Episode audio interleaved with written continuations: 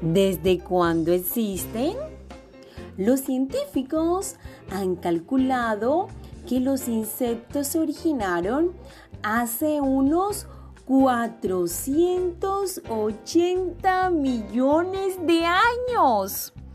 Una de las principales características que les ayudó a alcanzar el éxito es poder volar. Como ves, han sobrevivido a muchas extinciones y son uno de los candidatos favoritos para heredar nuestro planeta cuando nos extingamos junto a otras especies. Los invitamos a observar estos insectos que ustedes conocen.